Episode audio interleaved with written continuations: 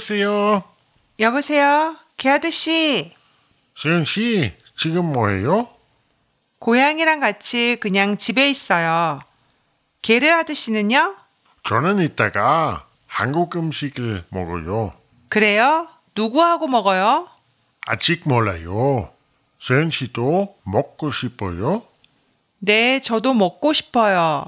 그럼 같이 먹어요. 네, 좋아요. 그럼 요나스 씨하고도 같이 먹어요.